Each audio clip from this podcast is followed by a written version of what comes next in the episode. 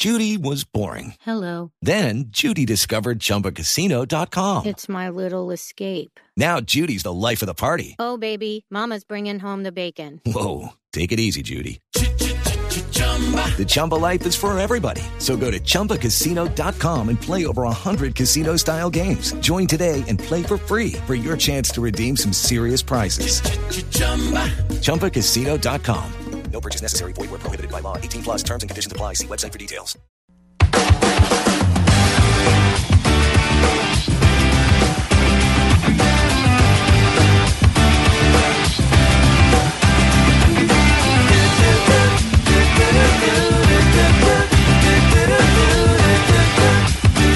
Gonzalo, y nosotros hablamos de Blockbuster en Colombia, pero usted cuando vivía en Venezuela también tenían Blockbuster y también tenían el plan de ir a alquilar las películas con la novia el fin de semana. Sí, claro, claro, claro. Blockbuster llegó a Venezuela por aquel año 1993 y en Panamá el último Blockbuster que quedaba cerró apenas hace un año y medio más o menos. Quedaba en una mm, muy importante avenida de la ciudad de Panamá. Pero sí, era un planzazo. Y tenía un olor particular, ¿no le parece? Que Blockbuster uno cuando entraba... No, si es que las tiendas tienen un olor particular. De hecho, creo que es Sí, uno de los temas, Pombo, que se gastan el tiempo eh, los diseñadores de las tiendas en qué olor va a tener la tienda. Y no solo eso, los carros, por ejemplo, cada marca de carros tiene su olor. Tiene, claro, porque además el olor está supremamente asociado a la memoria. Sí. Uno muchas veces Sí. se acuerda de cosas por el olor más que, más que por cualquier otra cosa. Y al gusto. Es decir, al gusto y al disgusto porque la memoria genera una repulsión o una aprensión.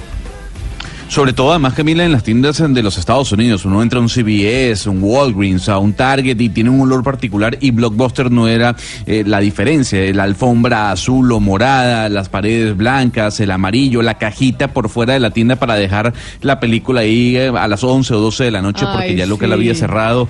O sea, toda una nostalgia sin duda alguna de la década del 90. No, pero sí, está, parecemos viejitos todos aquí con nostalgia de Blockbuster, Gonzalo. Todos. Estamos en bicentenario. Sí, recordando, recordando lo que vivíamos en, en, en las tiendas. Pero ¿qué recorrido internacional tenemos sobre Blockbuster? Fíjese bien, con la música que tenemos al fondo, que nos da la bienvenida a esta entrevista, una canción del año 1995 para adecuarnos al momento que vivió, el auge que vivió Blockbuster en Latinoamérica, yo lo voy a presentar un poco, parte de la historia de este gigante de los videoclubs, como algunos lo llamaron en su momento. Blockbuster Video. Thousands of great gifts at great prices for everyone on your list. En 1985 fue fundado Blockbuster, un videoclub transformado en cadena que llegó a contar con más de 9.000 sucursales en todo el planeta. Su fundador fue David Cook. El primer blockbuster se construyó en Texas y lo interesante del tema es que el negocio parte e inicia por el conocimiento en base de datos que tenía la esposa de Cook. Pero, ¿qué diferenciaba Blockbuster de sus competidores? Pues la cantidad de títulos que tenían y el tiempo que les daba a los usuarios para ver las películas. One near you.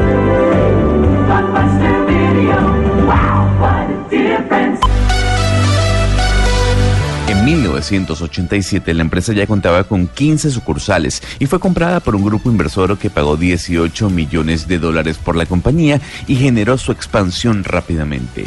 Tres años después, en 1990, Blockbuster ya contaba con mil sucursales en los Estados Unidos y comenzaba su expansión a Europa y América Latina. Si en 1987 la compañía costó 18 millones de dólares, en 1994 ya la empresa valía 7 mil millones de dólares. Y eso fue lo que pagó Viacom por tener el poder sobre el blockbuster. El negocio parecía rentable. Sin embargo, con el paso de los años, la piratería y el streaming comenzaron a golpear a la compañía.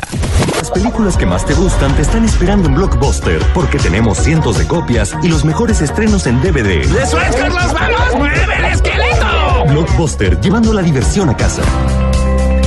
Hay un dato muy interesante y es que Blockbuster tuvo la oportunidad de comprar a Netflix. Sí, para el año 2000, el fundador de Netflix, Sir Reed Hastings, se reunió con John Antioco, el CEO de Blockbuster, básicamente para proponerle un nuevo modelo de negocios. El mismo tendría como premisa el alquiler de videos a través primero a domicilio y luego por la red.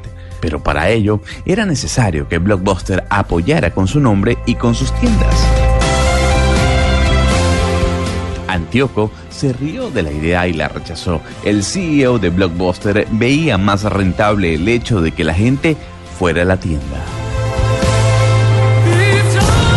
End of late fees. The start of more. The new blockbuster. En 2010, Blockbuster se declaró en bancarrota y un año más tarde, Dish Network, el mayor proveedor de televisión por cable, pagó 300 millones de dólares por Blockbuster. ¿Y por qué los pagó? Para ayudar al cierre parcial de las tiendas que quedaban abiertas y además contar con un nombre fuerte reconocido para lanzar un servicio de streaming que compitiese con Netflix. Pero eso no prosperó. Hoy solo queda un establecimiento y el servicio de streaming no existe. Buster que queda de esos 9.000 que se contabilizaban en todo el mundo, queda en un pueblo al noroeste de Estados Unidos, en Bend, en Oregon. Cuenta con 400 clientes fieles y mantiene la marca tras llegar a un acuerdo comercial con Dish Network.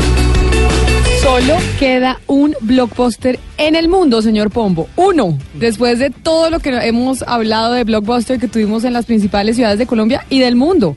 Solo queda uno en un pequeño pueblito en Estados Unidos. Increíble, un negocio de 7 mil millones de dólares. Solo queda uno. Uno, Hugo Mario, solo uno. Sí, pe- pero, pero no sé si Gonzalo, creo, no, no lo escuché en la, en la crónica, pero Netflix nace a partir de, de Blockbuster. Es que el, el fundador de Netflix eh, no, no logra devolver a tiempo una película, creo que la película era Apolo 13, no la devuelve el videoclub oportunamente, le cobran una gran multa, eh, él no logra conciliar con Blockbuster y finalmente decide fundar eh, la plataforma tecnológica que hoy es tan exitosa. Es a partir de Sí. Blockbuster que nace Netflix.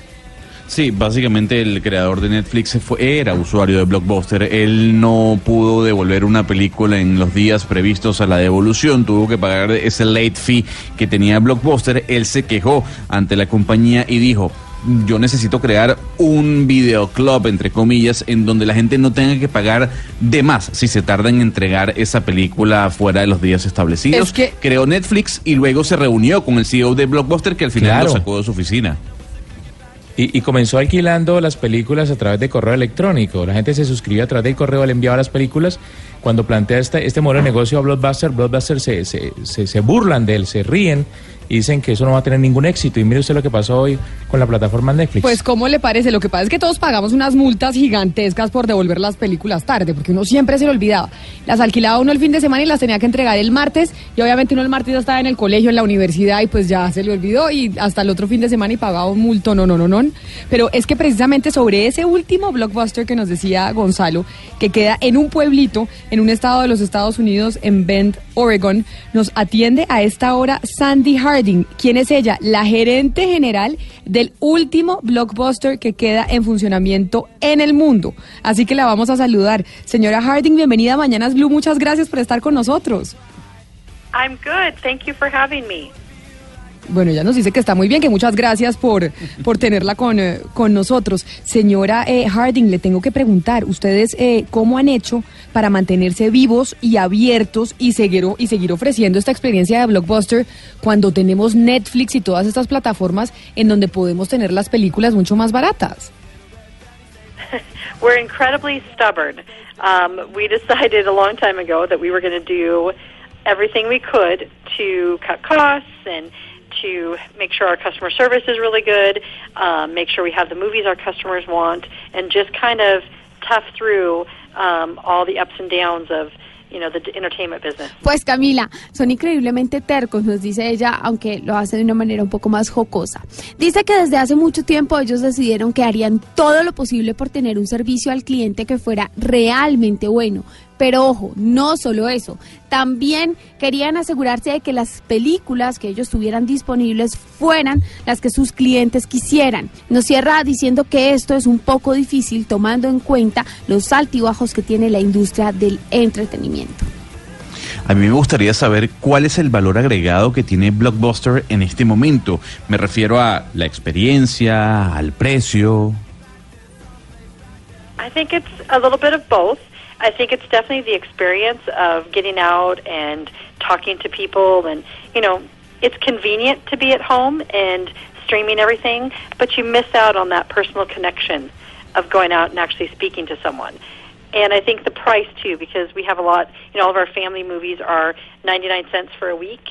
Um, so that's like a really good deal for a family to come in and get a movie and, and enjoy some time away from the home. Pues Gonzalo, tal vez puede ser como un poco de las dos cosas. Ella definitivamente nos dice que todo está en la experiencia. El hecho de salir, de hablar con las personas.